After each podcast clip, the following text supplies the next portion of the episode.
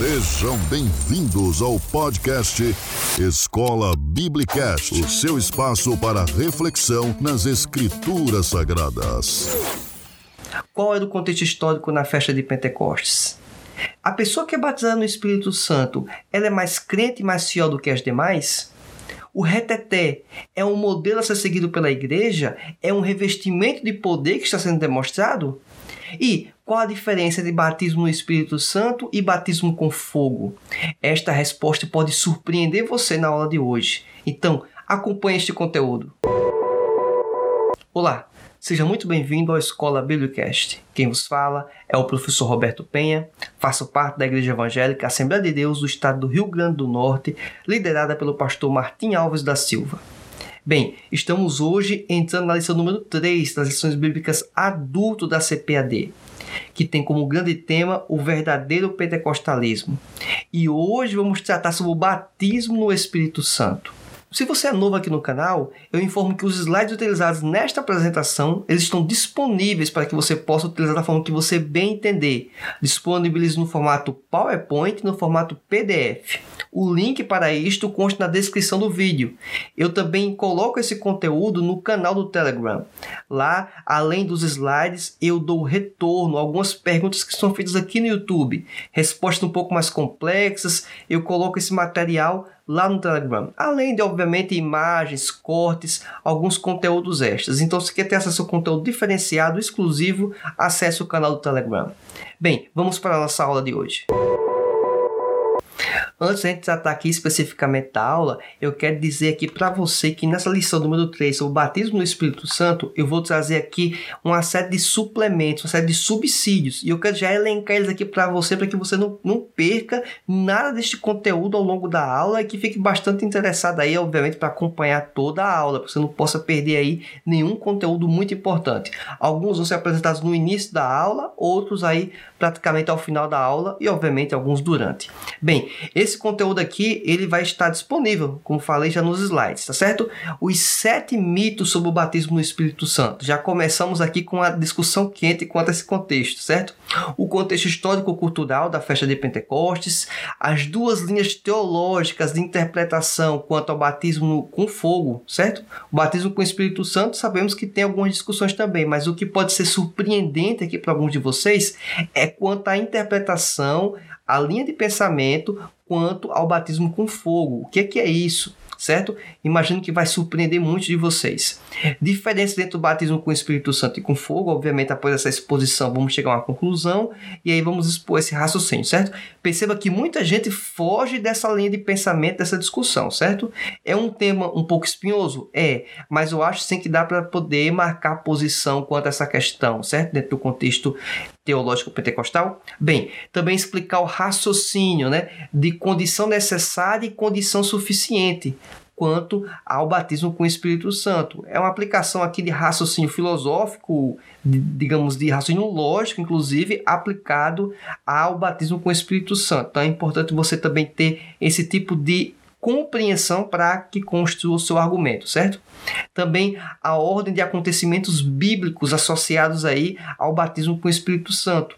Existe um, um certo fluxo que se repete quanto ao movimento, à associação do batismo com o Espírito Santo. Isso do contexto bíblico estou falando. Bem, e por último, o que também não é propósito do batismo com o Espírito Santo ou seja, o, aquilo que não é objetivo, aquilo que muita gente equivocadamente acredita que seja objetivos do batismo com o Espírito Santo. Isso é além, obviamente, dos sete mitos que vou apresentar logo mais. Então, preste bem atenção nesse conteúdo e vamos desfrutar desse material, certo? Aqui, quanto ao texto áudio da lição, fala o seguinte: Porque na verdade João batizou com água, mas vós sereis batizados com o Espírito Santo não muito depois destes dias. Atos capítulo 1, versículo 5. A verdade prática diz assim: ser batizado no Espírito Santo é uma experiência espiritual perfeita, distinta da nossa conversão e para nós. Essa é uma verdade apresentada nas Escrituras. Avançando um pouco mais, temos aqui as leituras diárias. Nenhuma delas aqui vamos fazer menção neste momento, certo? Vamos aqui tocar essas questões, obviamente, ao longo de toda a aula. A leitura bíblica em classe, em Atos capítulo 2, do versículo 1 ao 13 é o texto base, é o texto aí da manifestação da descida do Espírito Santo sobre as pessoas que estavam reunidas, certo? O objetivo geral da lição é conscientizar a respeito do batismo no Espírito Santo como a verdade revelada nas Escrituras. Objetivo específico: conceituar o batismo no Espírito Santo, mostrar o propósito do batismo no Espírito Santo, uma questão aqui que envolve muita discussão, muito equívoco. Terceiro, destacar o recebimento e a evidência do batismo no Espírito Santo. Também vamos fazer aqui uma reflexão interessante quanto a essa questão também, certo? Bem, vamos aqui já para os mitos. O que é que é, é que não é batismo com o Espírito Santo, na verdade, ou as interpretações mais equivocadas. Eu vou fazer aqui as afirmações e ao longo da aula nós vamos fazer essa relação aqui com esses elementos. Você vai entendendo quais são os textos base, a interpretação, a consequência lógica, inclusive, em alguns momentos, de por que não acreditar nesse contexto. E por que eu trago esses sete mitos logo no início da aula?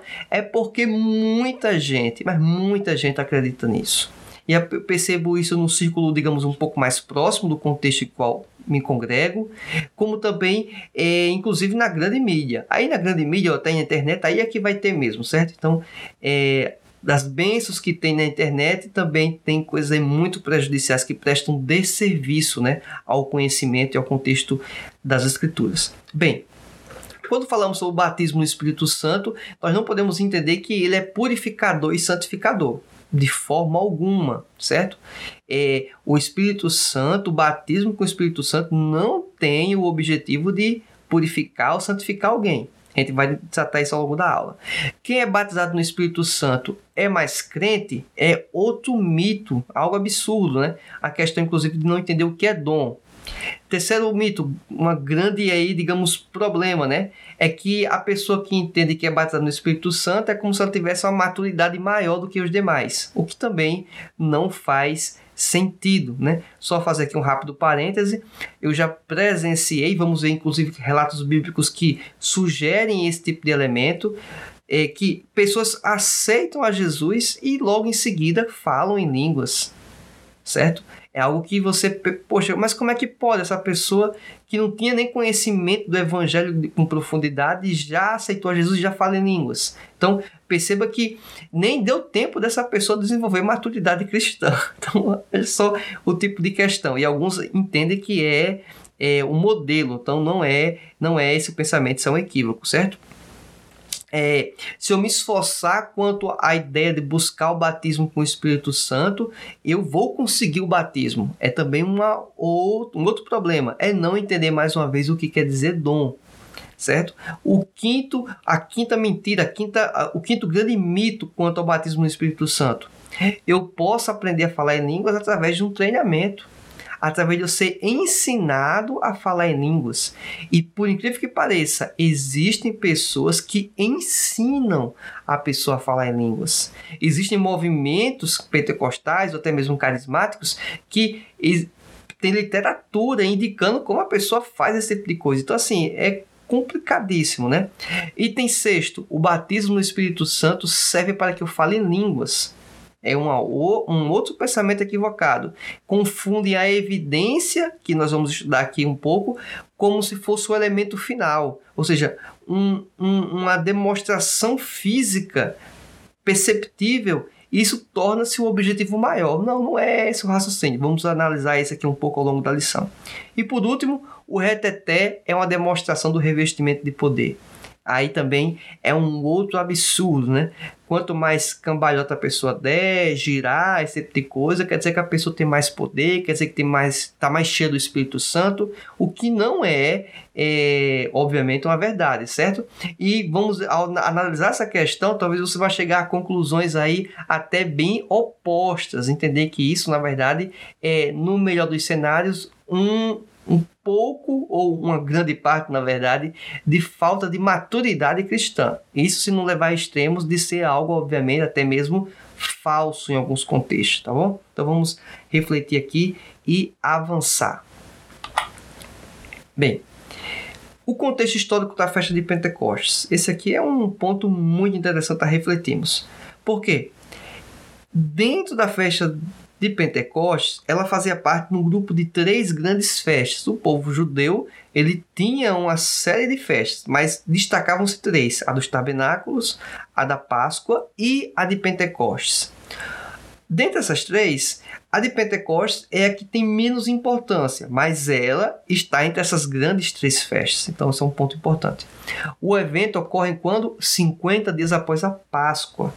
Então, em virtude dessa festividade, até mesmo ela está próxima é, de uma data, né, 50 dias, dentro daquele contexto em que não havia meio de transporte e se reunia pessoas do mundo todo, ou pelo menos grande parte do Império Romano aparecia lá, o que alguns faziam era, em virtude do tempo de deslocamento e do gasto financeiro, alguns simplesmente permaneciam de uma festa até a outra, certo? Ficavam lá. Os judeus partos, é uma informação interessante, eles sabiam aramaico, os das regiões romanas sabiam grego, né, e até de, com elevado conhecimento, além de outros que conheciam que línguas e dialetos locais de determinada região, obviamente combinando até com outras línguas, né? Ou seja, tem o conhecimento do dialeto daquela língua, além do grego, aramaico, assim por diante. E embora os judeus eles é, estivessem, digamos, ligados àquela região da Palestina, Jerusalém e assim por diante, eles, eles tinham uma ligação muito forte também com o seu local de origem, ou que estavam vivendo naquele momento, na verdade. Ou seja, é, a cultura do povo judeu era importante? Era, mas eles também estavam ligados, estavam conectados a uma cultura de uma determinada região. E por que é importante a gente entender esse contexto logo do início? Nós, inclusive por sermos pentecostais, sabemos e entendemos o agir de Deus ao longo de toda a história, ou seja, foi no tempo bíblico e foi até os dias de hoje. Só que olha que interessante a festa de Pentecostes como um momento propício para que as pessoas fossem impactadas pelo Evangelho, conhecessem mais a palavra de Deus, conhecessem o poder de Deus e que Após a festa, o que iria ocorrer? Elas retornariam para seus locais de origem. Ou seja, se criou uma série de missionários, vamos dizer, não, é, não de patente, não de, de considerado digamos, renome né, ou status, ou evangelistas, mas eles voltaram para os seus locais sabendo da verdade, inclusive comunicando o evangelho. Então, perceba que a espera de quando Jesus fala, espera que que vai chegar o momento que vocês vão ser cheios do Espírito Santo. Esse momento foi no momento assim, do contexto olhar humano, perfeito. Obviamente, sempre vai ser perfeito no, na ótica de Deus, porque ele sempre vai agir de forma correta, sempre agir de forma perfeita. Mas, do ponto de vista humano, assim, é de se maravilhar o, o, o agir de Deus, de como foi não, não, não vai de contra a lógica né, nessa questão. Está muito bem alinhado. O momento oportuno que muita gente reunida de diversos lugares, elas vão ser impactadas pelo evangelho e vão retornar para os locais de origem. Então, perfeito aí para que desse vazão ao anúncio da, do evangelho. Um outro suplemento importante é quando a gente falar sobre batismo com o Espírito Santo e com fogo. E por que eu tenho que pontuar essa série de elementos antes, inclusive, de entrar nos tópicos da lição? Se você for perceber, eu não estou entrando aqui nos tópicos da lição, são conteúdos extras. E se você for procurar literatura a respeito, você vai ter um pouco de dificuldade de encontrar materiais, principalmente em língua portuguesa, certo? E quando eu vou falar dessa temática específica quanto ao batismo com o Espírito Santo e com fogo. Até alguns livros teológicos pentecostais, eles, de certa forma, até fogem quando vai se discutir esse termo fogo, né?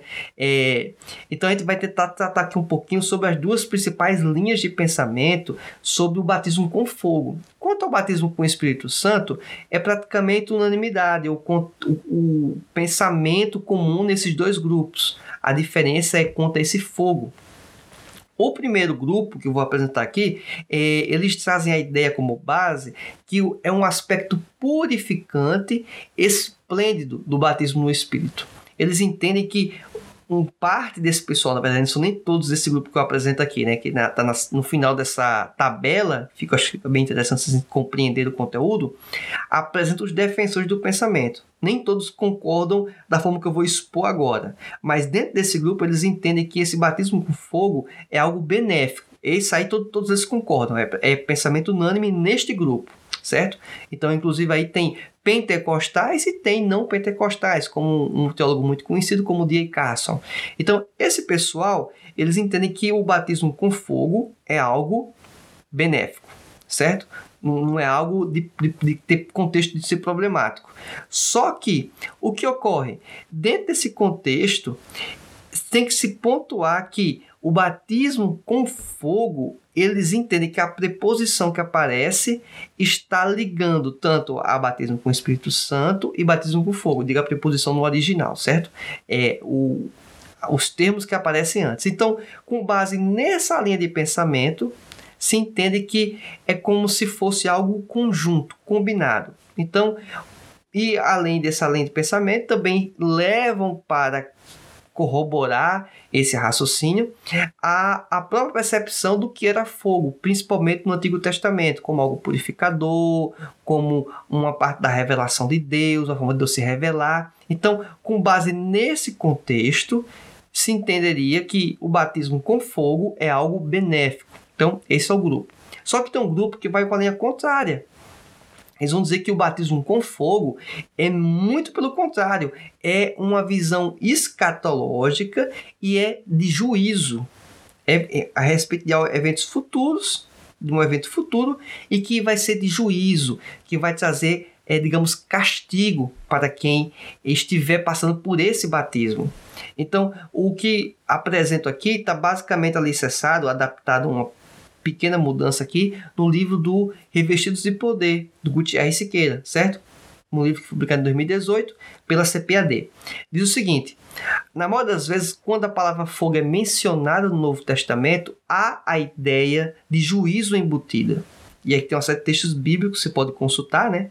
Para poder é, corroborar esse pensamento. Além disso, os textos de Mateus capítulo 3, versículo 11 e 12 e Lucas capítulo 3, versículo 15 ao 17 não apresentam a conotação que ele fala litúrgica ou sacramental.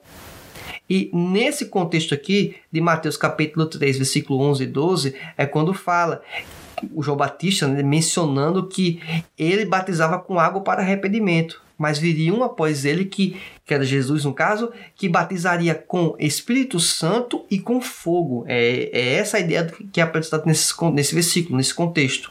Então, esse batismo com o Espírito Santo e com fogo naquele contexto, nos versículos anteriores, lá em Mateus capítulo 3, 3 é, João Batista estava mencionando, estava conversando com o pessoal que estava digamos, os hipócritas, o pessoal que estava contra a verdade, contra o próprio movimento de João Batista, contra o que era, digamos, o movimento de Deus naquele período. Que João Batista estava dando início, estava abrindo lá, digamos, os caminhos, preparando o caminho para que viesse o Messias, para que viesse Jesus. Então, ele estava falando lá com a chamada raça de víboras, né? Ou ninhada de víboras. E esse pessoal que ele estava, que ele estava tratando, que ele estava discussando, era o grupo inicial de discurso. Depois, quando ele vai apresentar os versículos 11 e 12, dá a entender que tem este grupo presente, mas que também outras pessoas, para que ele pudesse até, inclusive, mencionar do lado positivo do batismo, que é o batismo com o Espírito, e o lado negativo, o lado do juízo, que é o batismo com fogo. Então, é basicamente esse o contexto, certo? Então, tam também temos aqui o grupo de pensadores que entendem que essa é a forma adequada de se interpretar esse batismo com fogo.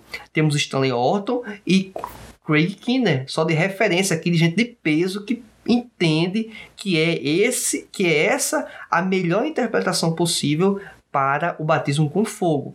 Então, eu percebo que aqui vai já de encontro ou contra, né, na verdade, aqui muitos entendem do que é o batismo com fogo. Pensar que é algo benéfico, algo positivo. Então, batismo com fogo tende a ser algo negativo.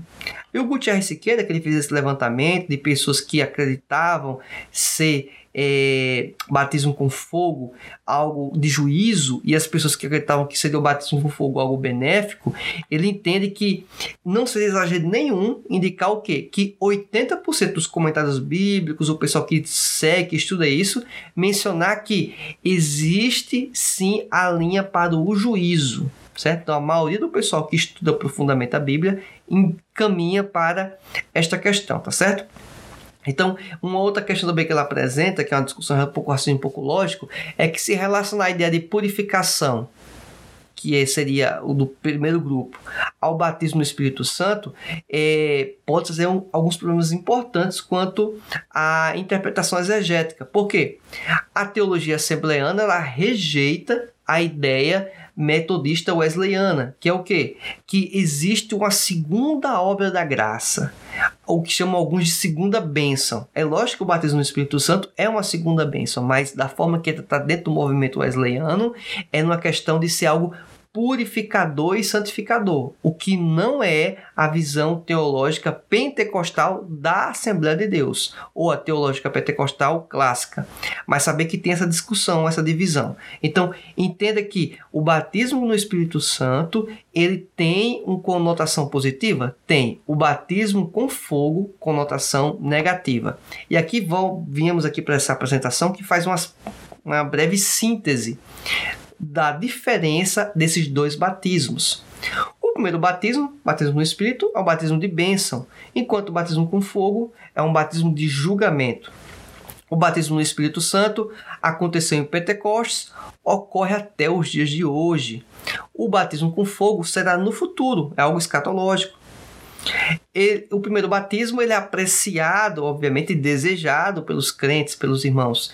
Contudo, o batismo com fogo é o destino dos descrentes, é a fatalidade, é o julgamento para com estes. E para que você possa até entender um pouco do contexto histórico-cultural desta passagem, a ideia de, quando se fala também do batismo, de usar a, a pá né, para separar é, o, basicamente o que ocorria é o seguinte: se jogava grãos com a pá ao ar e o grão, por ser pesado, ele caía e a palha ou aquilo seco, né, que não prestava, que não tinha utilidade, o vento simplesmente levava, ou simplesmente o vento separava. E com isso era queimado no fogo.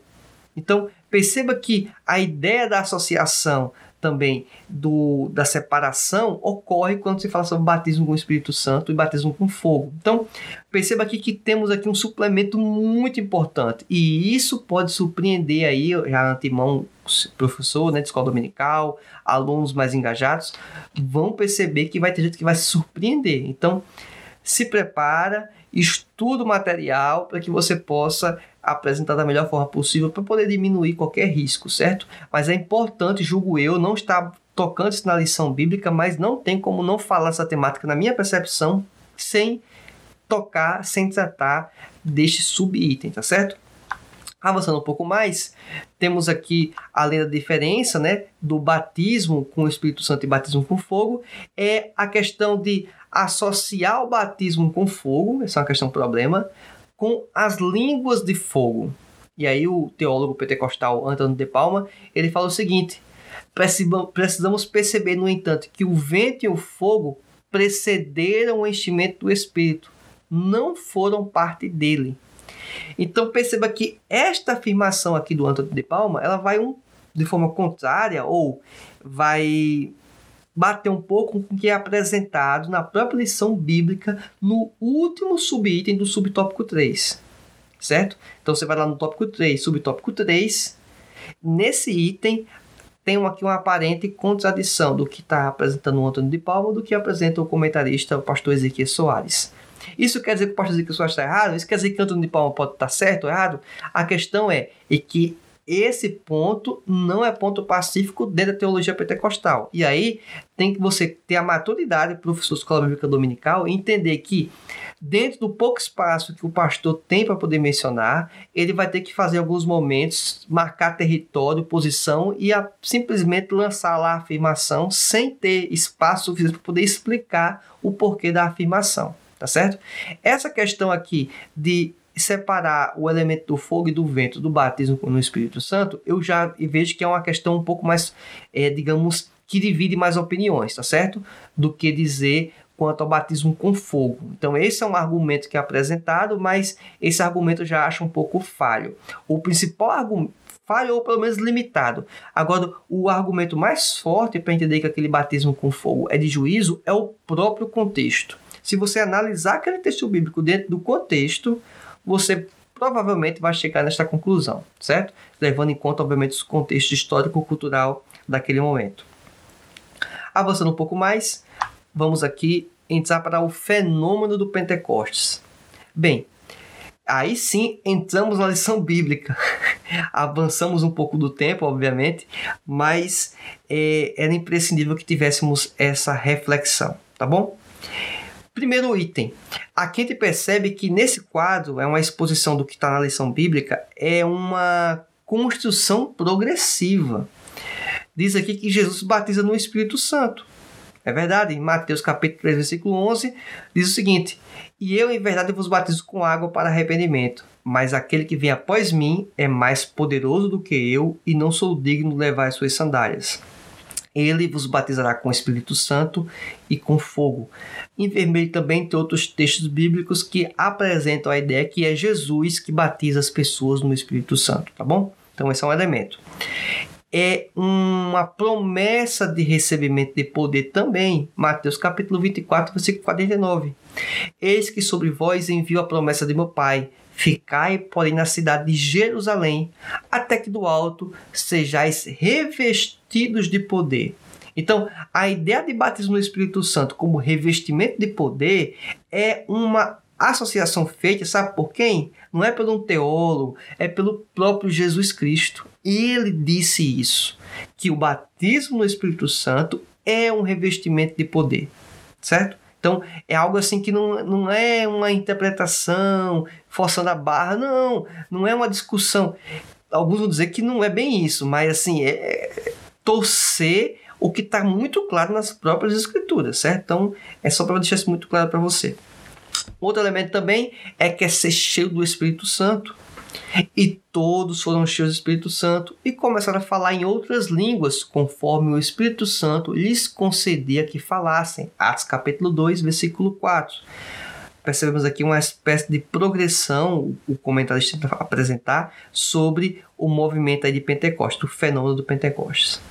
Também temos o testemunho de Pedro para os apóstolos, Atos capítulo 11, versículo 15 e 16.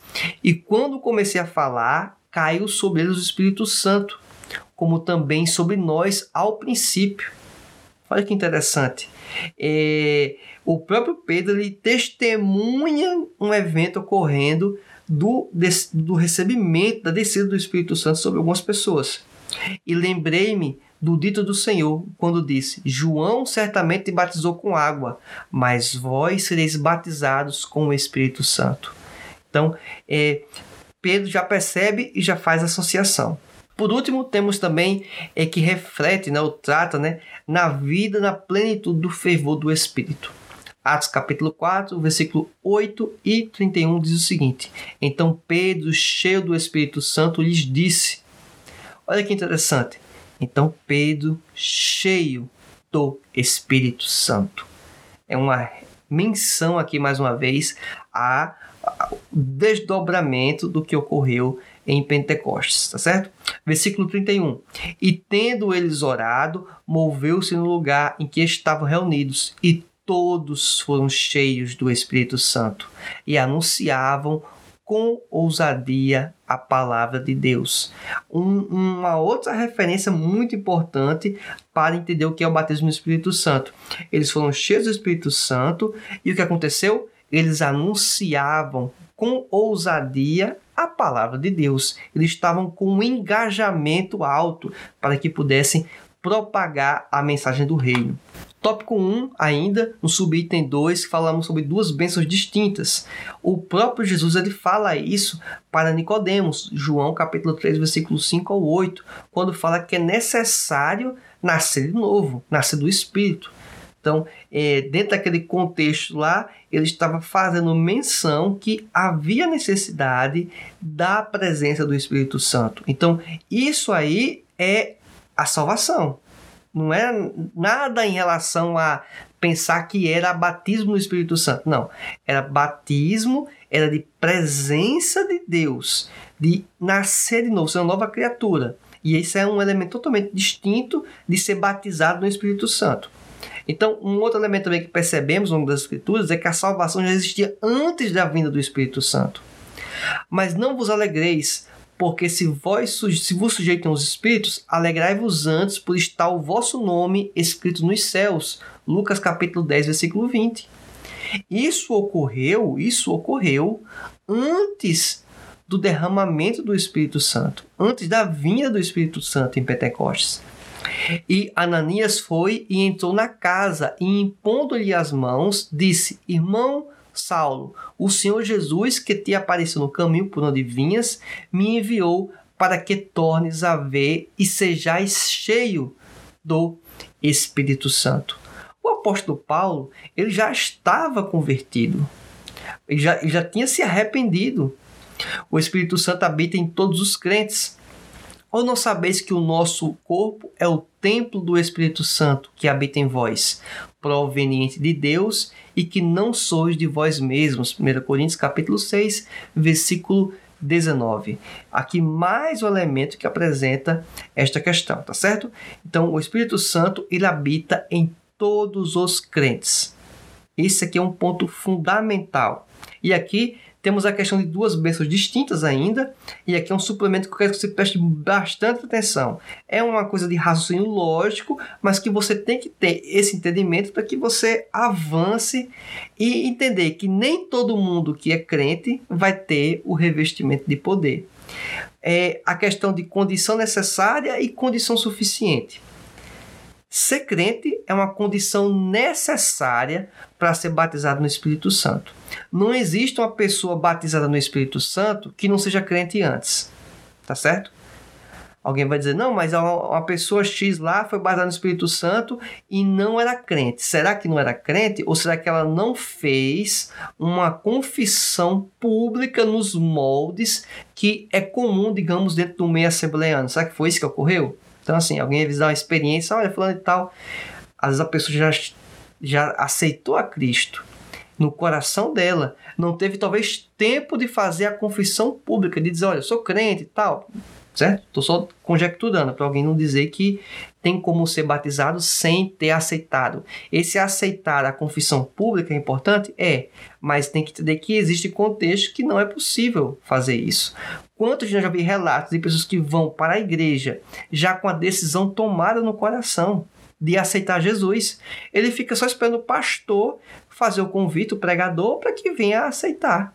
Contudo, ser crente não é condição suficiente para ser batizado no Espírito Santo. E é aí que o povo confunde um pouco. Uma coisa é condição necessária, só é batizado no Espírito Santo quem é crente. Inclusive, relatos de pessoas que aceitam Jesus, é chamado lá, aceita Jesus e instantaneamente, vamos dizer assim, depois que faz aquela, aquela confissão pública, ela é batizada no Espírito Santo, certo? Mas anterior, ela teve que ser uma pessoa crente, certo? Olha que não estou nem entrando em questão se é, tem maturidade cristã, se não tem, porque não teve nem tempo de andar, de caminhar numa congregação. Então, é inúmeros relatos de acontecimentos de batismos em momentos em que a pessoa está, inclusive, aceitando a Jesus. E tem pessoas que estão lá 5, 10 anos, crentes, certo? Fiéis, mas que não são batizadas ainda. Então, perceba que existe um fator adicional que não apenas as crê é, em Jesus, certo? Então, estou nem falando aqui do, do pessoal que não acredita exatamente no batismo do Espírito Santo da forma que nós acreditamos, que são crentes, igualmente é, vão para o céu como nós, mas eles têm uma perspectiva na, na pneumatologia, na doutrina do Espírito Santo distinta da gente, tá certo? Então, ser crente não é suficiente, precisa de um outro elemento. E aí eu vou apresentar isso com imagem. Primeiro elemento, eu tenho que ser crente, certo? Então, esse é um elemento base. Só é batizado no Espírito Santo quem é crente. Segundo elemento, escolha divina. Não adianta a pessoa ser crente e desejar e orar e, digamos, alguns falam buscar, né? Buscar o batismo do Espírito Santo. Mas se o Espírito Santo, se o Deus Trino, se Jesus não batizar a pessoa, a pessoa não vai ser batizada.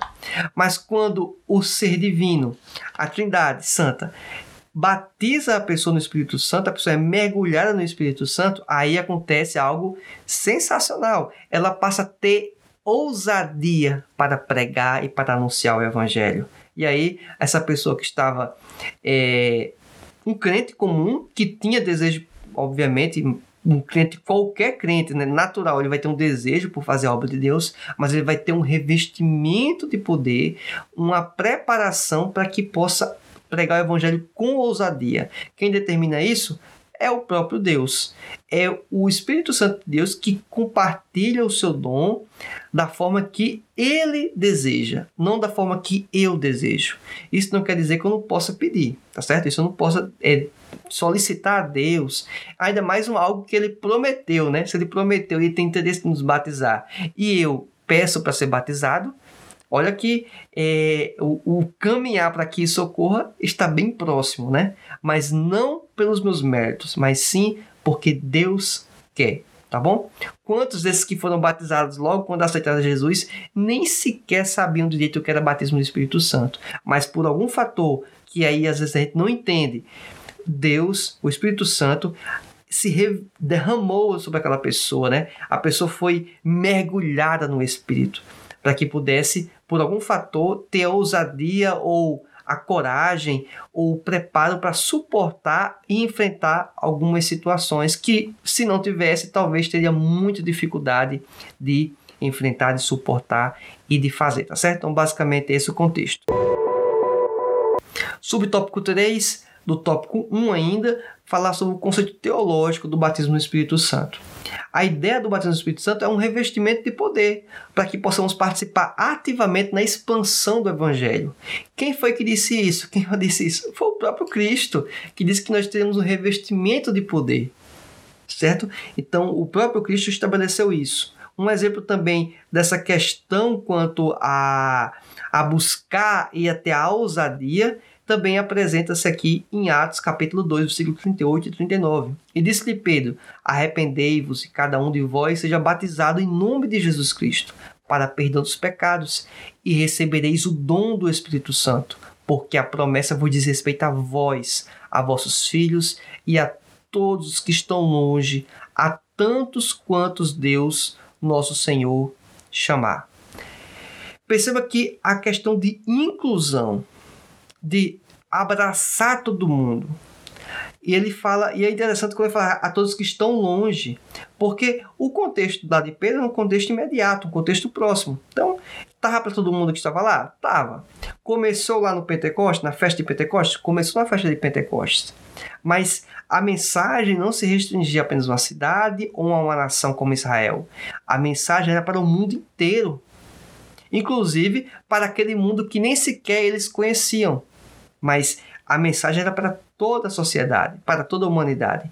Ele fala a todos que estão longe, a tantos quanto Deus, nosso Senhor, chamar. Inclusive, temos um elemento bíblico aqui, uma informação importante, que o objetivo do batismo no Espírito Santo é alcançar todos os crentes.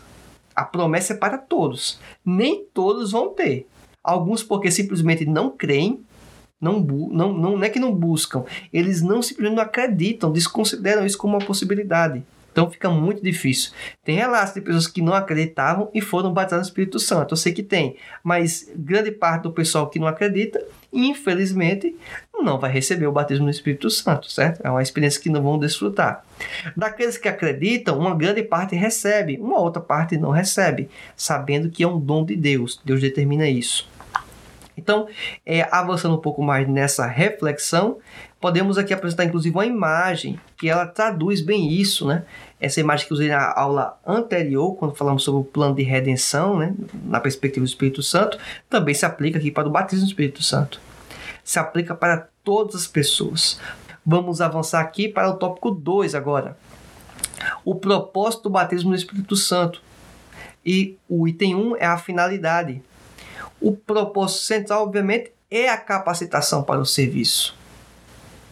E Atos capítulo 1, versículo 8 diz isso: Mas recebereis a virtude do Espírito Santo, que há de vir sobre vós, e ser-me-eis testemunhas tanto em Jerusalém como em toda a Judéia, Samaria e até aos confins da terra. Olha que interessante, mas recebereis a virtude do Espírito Santo. E o que vai ocorrer em seguida? Eles vão ser testemunhas. E vai ser em Jerusalém, e na Judéia, e Samaria, ou seja, na região próxima, o seu vizinho, a região imediatamente próxima e até mesmo toda a terra. A pessoa vai ter esse desejo, vai ter essa busca. Então ele começa a perceber que a ideia de buscar o batismo do Espírito Santo para se promover não faz sentido. É aqueles mitos que nós apresentamos no início. Que o batismo do Espírito Santo indica maturidade cristã, também não indica maturidade cristã certo? É o Espírito Santo que, que escolhe, vamos dizer assim, quando a pessoa vai ser batizada. É Jesus que batiza. É, a gente percebe também que não existe uma perspectiva de santificação e purificação. Então, uma série daqueles mitos que apresentamos no início, até então, agora no tópico 1 e, introduzindo no tópico 2, já derrubamos uma série desses mitos, tá certo? E outra coisa também é que você não aprende, né? Buscando aí a falar em línguas, que vai trazer um pouco mais à frente, mas você não, não é aprendizado. Se o batismo no Espírito Santo é uma evidência ao falar em línguas, e é Deus que batiza quando Ele quer, então não tem como eu desenvolver um falar em línguas, na verdade, autêntico, né? É apenas uma imitação, tá certo? O subtópico 2 do tópico 2 ainda diz o seguinte a capacitação do espírito, a ideia do termo batismo é imersão, né? Ou seja, de ser mergulhado mesmo.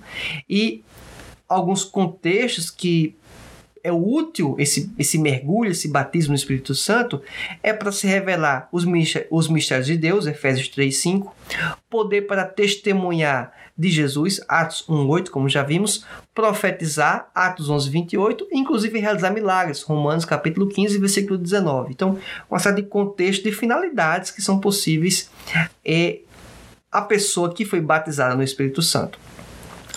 E o subtópico 3, o tópico 2 é mencionando que é uma necessidade real e atual. E aí, como a pessoa pode receber o batismo? É obviamente, o próprio Jesus que batiza. E aí temos os textos bíblicos que apresentam essa questão. Então, Deus fez a promessa, ele tem desejo de batizar todos nós. E eu e você podemos o quê? Pedir a Deus, certo? Pela graça de Deus, sou batizado no Espírito Santo. E uma outra questão também muito importante é qual é a a ideia de se buscar esse batismo no Espírito Santo se existe algum tipo de ciclo. Como assim? Existe algum caminho, existe algum padrão? A gente vai analisar aqui quatro passagens e entender como funciona essa, esse mergulho no Espírito Santo. Se existe algum ciclo, se existe alguma uma formatação para isso. E Atos capítulo 2, versículo 38, temos aqui a, a ideia dos cristãos judeus. Primeiro foi pregado que era necessário que eles se arrependessem para que pudessem crer, obviamente. Né? Se está crendo, tem que se arrepender. Depois você é batizado nas águas e depois é batizado no Espírito Santo. Aí é dada uma espécie de fórmula inicial, o que é absolutamente muito comum dentro do nosso contexto até nos dias de hoje. Né? A pessoa aceita Jesus, é batizada nas águas, posteriormente tende a ser baseado no Espírito Santo. Não necessariamente, mas é o que acontece em grande parte das vezes do que, pelo menos do contexto que eu estou, digamos, inserido, certo?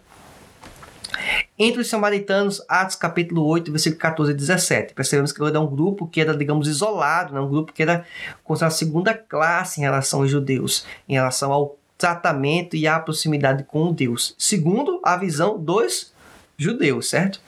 Os samaritanos, na verdade, não era, né? Mas é essa questão. Primeiro item, tem que crer. Eles creram. Foram batizados com água. Aí os apóstolos oraram por eles. Olha que o orar não é um problema da pessoa ter a oração. Os apóstolos, inclusive, colocaram as mãos sobre eles. É os apóstolos que batizam no Espírito Santo? Não. É os apóstolos colocando as mãos que batizam? Também não mas eles manifestaram o interesse, eles oraram, apresentaram a demanda para Deus. E isso não tem nenhum problema, tá certo? A gente não pode orar a Deus para pedir algo específico para atender uma necessidade minha, da minha família. Por que, que eu não posso orar a Deus pedindo um dom específico? se o próprio Deus ele pode conceder, inclusive já prometeu. Então, é só para deixar isso bem claro. Temos também Atos capítulo 10, versículo 44 ao 48, entre os gentios. Primeiro, eles creram, receberam batismo no Espírito Santo e depois é que foram batizados com água. Mudou a ordem, né? Geralmente é batizado na água para depois ser batizado no Espírito. Não, aqui foi o contrário. A pessoa foi batizada no Espírito Santo antes do batismo em água. E quantos de nós talvez já também conhecemos pessoas que, por algum fator, ela não foi batizada ainda, até por alguma regra denominacional que proíbe por certo fator, por certa circunstância, mas aquela pessoa já é batizada no Espírito Santo certo? E, e fora os acontecimentos que a pessoa é batizada no momento que está aceitando, logo depois, poucos dias depois. E o texto base aqui desse trecho que eu quero apresentar é Atos capítulo 10, versículo 47. Grifei aqui, inclusive, em vermelho. Respondeu então Pedro: Pode alguém, porventura, recusar a água para que não sejam batizados? Estes que também receberam, como nós, o Espírito Santo? Ele está questionando: como é que eu vou impedir a pessoa de ser batizada nas águas se o próprio Espírito vamos foi derramado sobre essa pessoa, essa pessoa foi mergulhada no batismo no Espírito. Então, é, não faz sentido na visão aqui a argumentação de Pedro, né? Ele faz essa questão. Coisa, inclusive, para a gente refletir na nossa prática como igreja nos dias de hoje, tá certo? É uma reflexão aqui que quero deixar também. Atos 19, do versículo 1 ao 7, fala sobre os discípulos de João Batista. Aqui é um fato bem curioso, né? Eles creram, foram batizados com água. O apóstolo Paulo impôs as mãos sobre eles e eles receberam o batismo no Espírito Santo. Mas por que eu acho interessante e curioso esse, esse fato? É que as pessoas vão falar sobre, vão falar sobre o batismo no Espírito Santo para os discípulos de João Batista, e eles nem sequer sabiam do Espírito Santo. Então, eles estavam um passo lá atrás. Mas perceba que no momento que eles passaram a crer, eles buscaram de manifestar o interesse a Deus e Deus batizou eles. Então, é, absolutamente percebemos que não existe um padrão, certo? Mas o importante é, existe um padrão em um elemento, esse nunca deixa de existir, é crer. Tem que crer para que possa receber o batismo, né? Tem que crer na pessoa de Jesus, tem que receber o Espírito Santo, ser selado com a marca da promessa. E o que não é propósito do batismo no Espírito Santo é mais um suplemento. Perceba que essa aula teve muito conteúdo extra, né? O Espírito deve trazer movimentos como reteté, conceder dente de ouro, fazer irmãos imitarem animais, etc.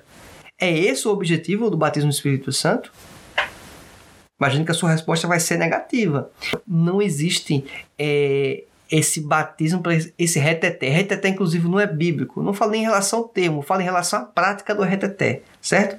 É, aviãozinho e girar para um lado, girar para o outro. Eu não estou querendo dizer que a pessoa, quando está cheia do Espírito Santo, não possa dar um glória a Deus, não possa dar um aleluia, levantar a mão, bater palma, colocar a cabeça entre as pernas e chorar. Tudo isso pode. Inclusive no meu pentecostal, o bom do meu pentecostal é que nós temos esse tipo de liberdade, mas não podemos confundir essa liberdade e avançar e pular e as, o, o muro do que divide o que é saudável e do que não é saudável. Alguém vai dizer, mas quem é que define o muro? Quem define o muro são as escrituras. Eu sei. Então, a escritura aponta quanto a práticas equivalentes ao reteté, não aponta. Isso quer dizer que é proibitivo? Não, não, não quer dizer por esse momento até então que é proibitivo, mas em que que esse reteté beneficia a igreja? Porque o espetáculo do reteté quando acontece, você percebe é o que? É dentro de uma congregação, é dentro de uma igreja. Aquilo edifica a igreja? Não edifica. Edifica um grupo de pessoas? Não edifica. Então, para que aquele tipo de prática? Certo? Lembrando que o Espírito está sujeito ao profeta. O batismo no Espírito Santo, o propósito, né? Não é que para a gente ver se ser manipulado por ventrílocos, né? Pregadores aí que parece que utiliza as pessoas que estão ouvindo o evangelho como uma espécie de bonecos a dizer o que tem que fazer, o que não tem que fazer, que tem que furar o olho do irmão, tem que pular. Quer dizer, uma série de aberrações. E isso é apresentado, tá certo? Então não é para existir esse tipo de coisa dentro do nosso meio. Também não pode ser usado para glória e uso individual, né? Não é propósito do batismo para essa questão. Usar esse dom para me autopromover, e aí também existe, existe a questão do exibicionismo, né? É, não sei se no contexto que você está me acompanhando, você já ouviu falar desses termos, mas rajada de língua estranha, metralhadora de língua estranha, e o pessoal é, gosta disso, pessoas que falam em relação à falta de conhecimento bíblico, porque durante a pregação a pessoa fala: Jesus é bom, Jesus nos salvou, Jesus vai voltar para resgatar a igreja a pessoa está lá calada. Mas no momento que a pessoa começa a falar uma língua estranha, né? Aí todo mundo, uma parte pelo menos na verdade, eles começam a entrar em uma espécie de transe também. E falando e, e, e dando glória. Tudo bem. Aí você vai olhar, alguém interpreta essa língua? Não. Então, como a pessoa dando uma glória a Deus, aleluia, de algo que nem sequer eles entendem?